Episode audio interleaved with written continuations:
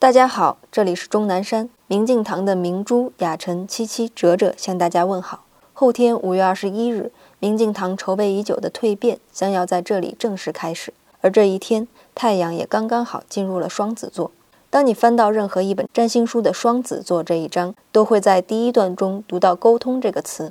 对双子座来说，更重要的是感知。他们生来就要感知，要将自己沉浸在观察之中。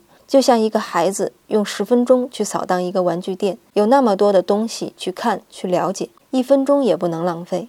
他们匆匆体验，手忙脚乱，也没有明确的目标，但总是带着浓厚的兴趣。这是纯粹的感知，不是思考，而是看见。这也是我们二十二天需要学会的：揭开世界的奥秘，收集线索，看到一切事物。这就是双子的目的地。